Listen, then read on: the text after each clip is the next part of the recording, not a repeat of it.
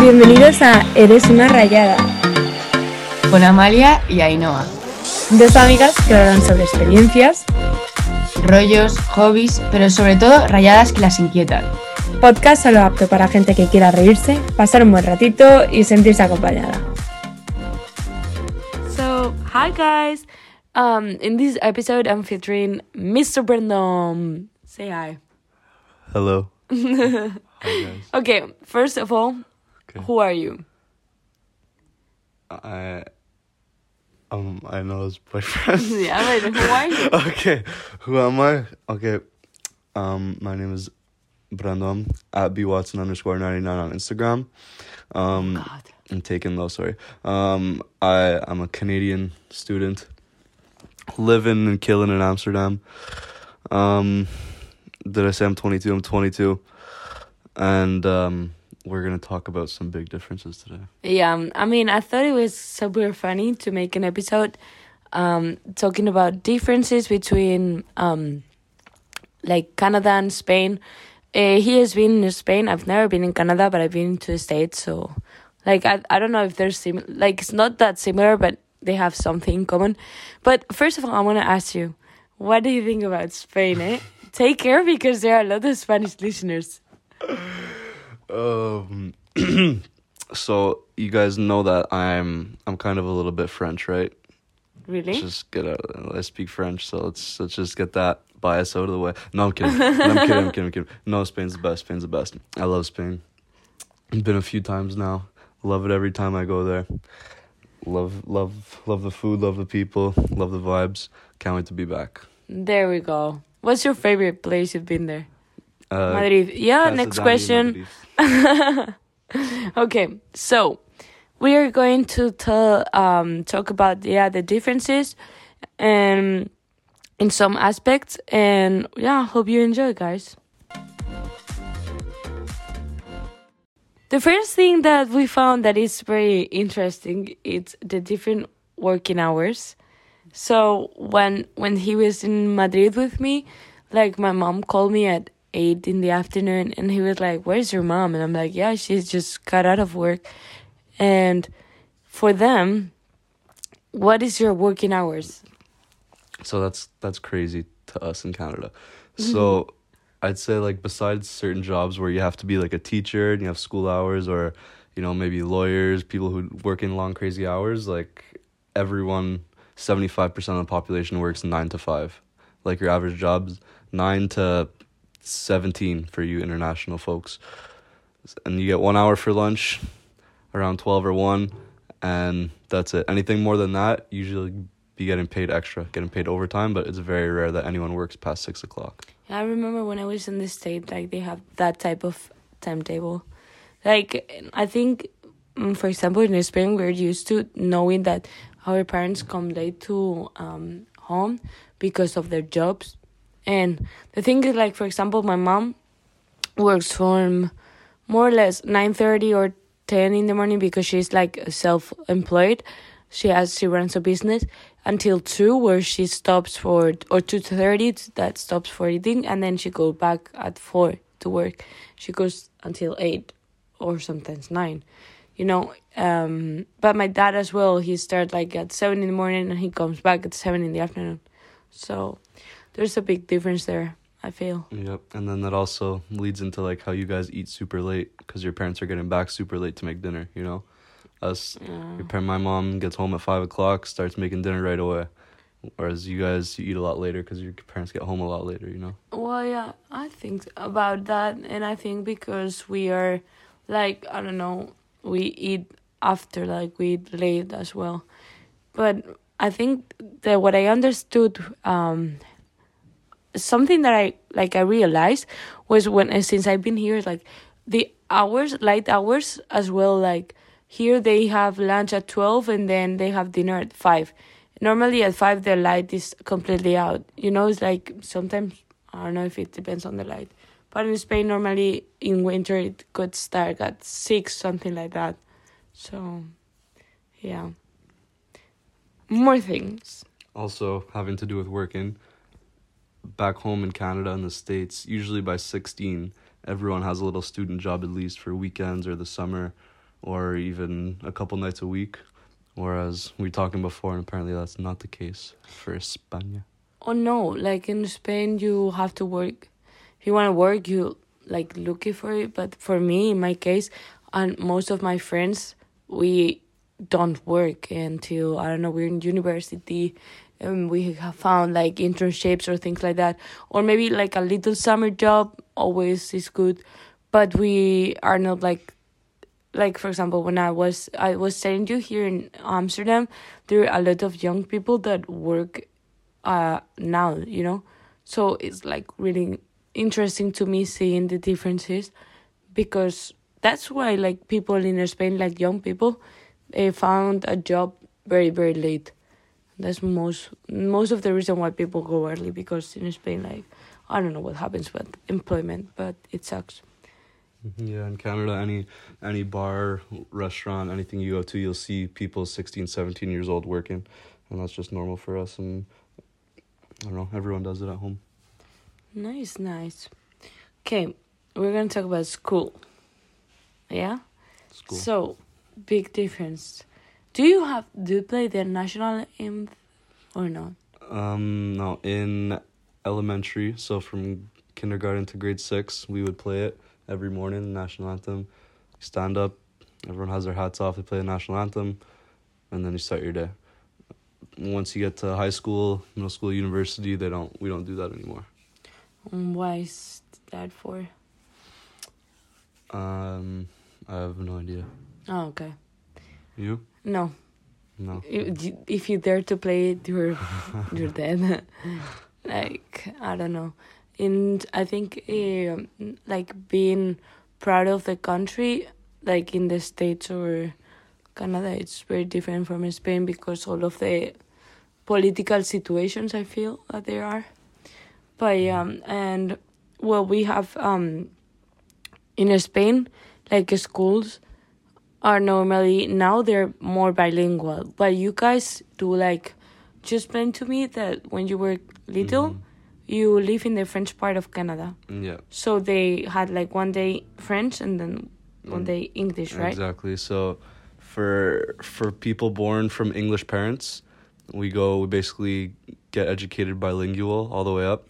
So starting in literally kindergarten all the way up to usually you graduate high school, you do one full day of English and one full day of French. So you'll have say Monday you have English, so you'll do I don't know your English class, your history, and your stuff like that all in English, and the next day you do everything in French. So math in French, science in French, and on and off, on and off like that all the time. but you i would did you learn like for example math in french or in english in both no Mm, Pretty much both, yeah. Isn't it that weird like you're isn't Yeah. difficult Yeah, but it's like where I live is probably twenty percent English people, eighty percent French. So it's just expected, you know, like you have to learn French and like if learning at at a young age like that, like it wasn't a big deal. Like or where it's easier to learn at that age, and I don't know, it's paid off. yeah no no that's super nice Mm-hmm. Whereas French people, though, if you're born to French parents, you're not allowed to go to English school. You're educated only in French. really Yeah, so Why? their English levels are way down because politics, and they want to keep their French language and they think the English are taking over, they're all just crazy people. Just God is anglais. Oh my god. Yeah. That's that's pretty awesome. Also, mm. what about for so for us, especially in the states and it's growing in Canada, but like school sports is like the biggest thing ever. So like in the states, college football, college basketball, college baseball is huge. Like you go, you pick your college based on where you want to play for, and even high school, everyone goes to the hockey, to the basketball, to the football games after school. At the whole school there, you know, the captain, the quarterback is the king of the hallway. Like you wear your jerseys to school, Like very like, cheerleaders, like very American. like an American movie, like that's that's pretty much real life in a lot of schools. no, I think in Spain sports is more of a extracurriculum part. I feel like unless you go to a private school that there's there's not like that um you know I don't know how to say like that arrangement or that uh, connection with sport. but in i think most for example when i went to a private school like uh, we had like big uh, tournaments with other so that you had like you were very proud of your school and things like that Mm-hmm. and for us it's soccer what you guys call soccer but for us it's football Mm-hmm. and you're like what is your more important sport hockey right Hockey, hockey is the big. Hockey is a religion in Canada. really People, everyone learns how to skate by the age of three or four. Like, you skate before you walk in Canada. yeah It's- but i think it's because you cannot do any sport outdoors like it's the only thing you can do guys of course you could do it outdoors. oh how are you gonna play basketball when the everything is frozen Oh, well, fun fact for you listeners: Canada actually invented basketball. really Really, Oh. James Naismith. You're Really? welcome. Yep. You could, guys could thank Canada for a lot. I hope you guys know that. Drake, you're welcome. Basketball, you're welcome. Hawaiian pizza, one of our worst inventions, but really yeah, yeah, yeah. as real? Yep. That's interesting Yeah. Right now, our our soccer or football team, as you call it, is undefeated and number one in our group, getting ready to kick some ass over at the World Cup. Yeah, yeah, Our- yeah. Shut our up, shut Women's up. soccer team just won gold. Thank you very much. Didn't see Spain in that tournament, but whatever, it's all good. We invented the um, the how do you say fregona, like what you use to swipe. Yeah, the swiper. The swiper. No, the thing that you put in water. And, you know Okay. No. that thing. Explain to them in Spanish. Well, we invented the fregona. Okay, thank you. Um. Okay. Uh, we are opening a watermelon here, or The watermelon shall be opened. no, we're opening, como dirías en español, vamos a abrir el melón. So, we there is a big differences in dating, no? Big difference in dating. Yeah. So, for me, the most, the biggest difference is when you ask me out. Like, I was shocked. I was in tears almost. like, I didn't understand why you have to ask me that, like, so formally. Like, for example, I feel like maybe it's in my case, but I feel like most of the people that I hang out with is like more an informal conversation. Like, you have, like, yeah, we should create the relationship, or you want to be with me? Yeah, sure. Things like that. But you asked me in a very formal way, and you told me that you guys do that, no? Yeah. So in in Canada, basically, you know, maybe you'll go on a few dates with a girl, you're texting her, and you start in the talking phase, getting to know them, maybe hang out every now and then, and then you have to you have to make it official. You have to officially ask, I know, would you like to be my Mhm. girlfriend? And then and then it's official. Then you know you can put it on Facebook and stuff. You know, but no, but until then you're just you're just a thing. Like you're just talking, and people like we like to have our labels on it in Canada, and it's not just a little conversation. Like you you have to ask the person nicely, and It's a big deal. yeah, it's a big deal for sure. Nice. I feel like that's a big difference for us, from for me. And what other things you have? Well, another difference. Uh, I feel like maybe it's because the age or something like that. Well, Brandon is twenty two, as he said before, but for me, I feel like he has been very, like I don't know, like always taking care of me. Very like, um, I don't know, like uh. I don't know how you say it, but very like, hey, what you need, like very pleasant, like things like that. And I feel like, for example, in Madrid or in Spain, we're not used to boys being these like, um, gentlemen, you know. I don't know, but I feel like it's because of the age. I feel like twenty two is more. Uh, you're. It's not a big difference between you and I. That No, no. the like I'm 20, but you can tell that you have another type of mentality rather than guys that are my age, you know? Mm-hmm. Like you've seen it here in Amsterdam. Yeah, for sure, for sure. And like, I don't know, it's, it's weird to talk for myself. Like, it sounds cocky, but like, Canada has a stereotype of just being super polite. You know, almost like too nice. If anyone knows any about our stereotypes, eh? But uh, about that, um, What is that? that's that's Canadian language. Anyway, um, no, it's just we're the way we're raised is you know you always you always open the door for for a woman for a lady you you know you offer to pay you you check in on them Oh, you see what they remember? need One time I was, eh, you were gonna pay, and I was like, no, I'm paying mine. Like, like, well, no, you're not inviting me. Like one of the first time we went out for coffee, and you always opened me the doors, and I was like, "Don't be that nice to me. Like, why?" Yeah, which surprised me. Like it's almost expected expected in Canada to be a gentleman like that, and you like you've never seen something like that, which is so weird. No, no. Wanted to be like independent woman. Independent woman. Mm. and what else have you have you noticed any difference between like Canadian girls and well me I'm as a Spanish but no But I don't know. I don't know. I couldn't put a finger like I couldn't pick something out right right now. But I mean, you're definitely different. Like definitely first time meeting you, even you spoke perfect English. I probably, I probably wouldn't have thought you were Canadian. yeah yeah sure What? What? no random I don't no no no but no more difference in between like relationship Um, I don't know. I don't think so. Why? You think anything? No. I don't know. No, I don't think so. That for me was like the most, like the biggest differences, honestly. But um, I don't know.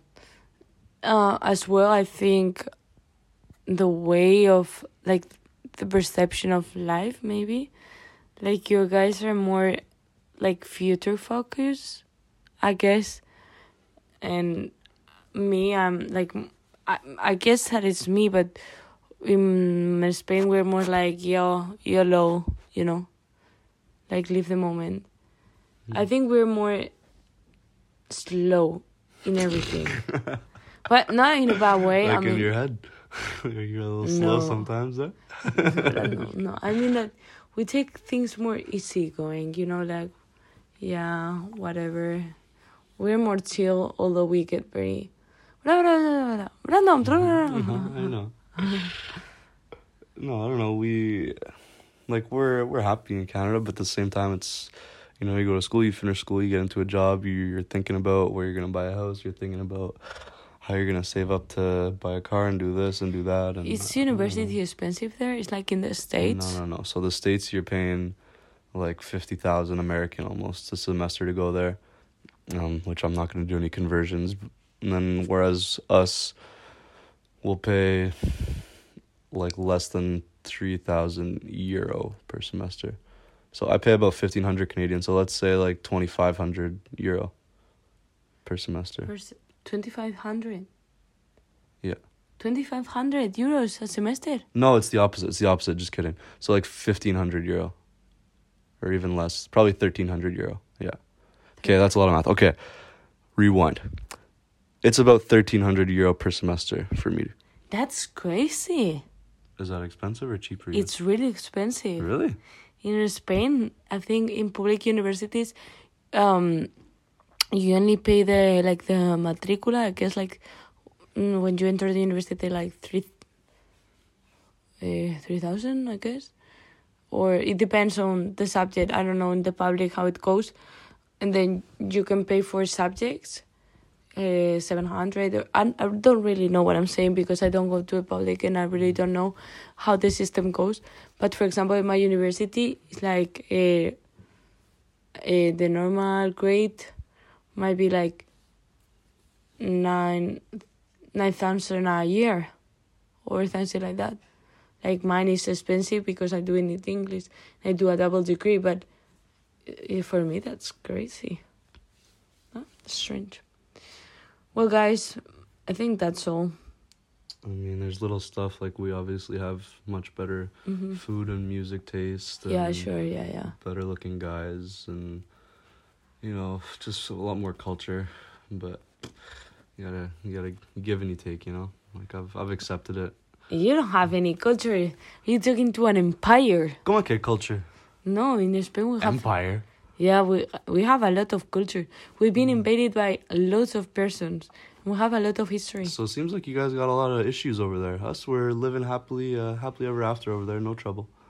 Oh, Brandon, we we're not getting into politics now. Okay, no politics, but we can talk about how J. Beebs, Shawn Mendes, The Weeknd, Drake. Ever heard of them? I- have you heard of Raúl about? Alejandro and Rosalita. Yes, I've heard of them, but No, have you heard? have you heard about Manolo Escobar? Have you heard Escobar. Manolo Escobar? Lola Flores? Paquito el Chocolatero? if they don't That exist on story. American radio, then Julio Iglesias. relevant. Who is Julio Iglesias? Enrique Iglesias. Yes, same. It's not definitely not the same. Yeah, we I have know you want Rosalia. We have You Te Tangana. want you. No, Brandon. I know you Oh want me. god. Brandon, we- the copyright goes on, eh?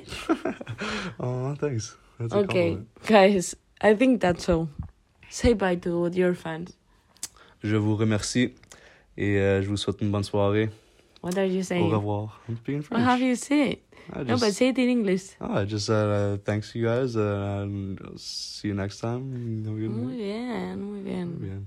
Well, muchas gracias por oír and see you. Bye bye.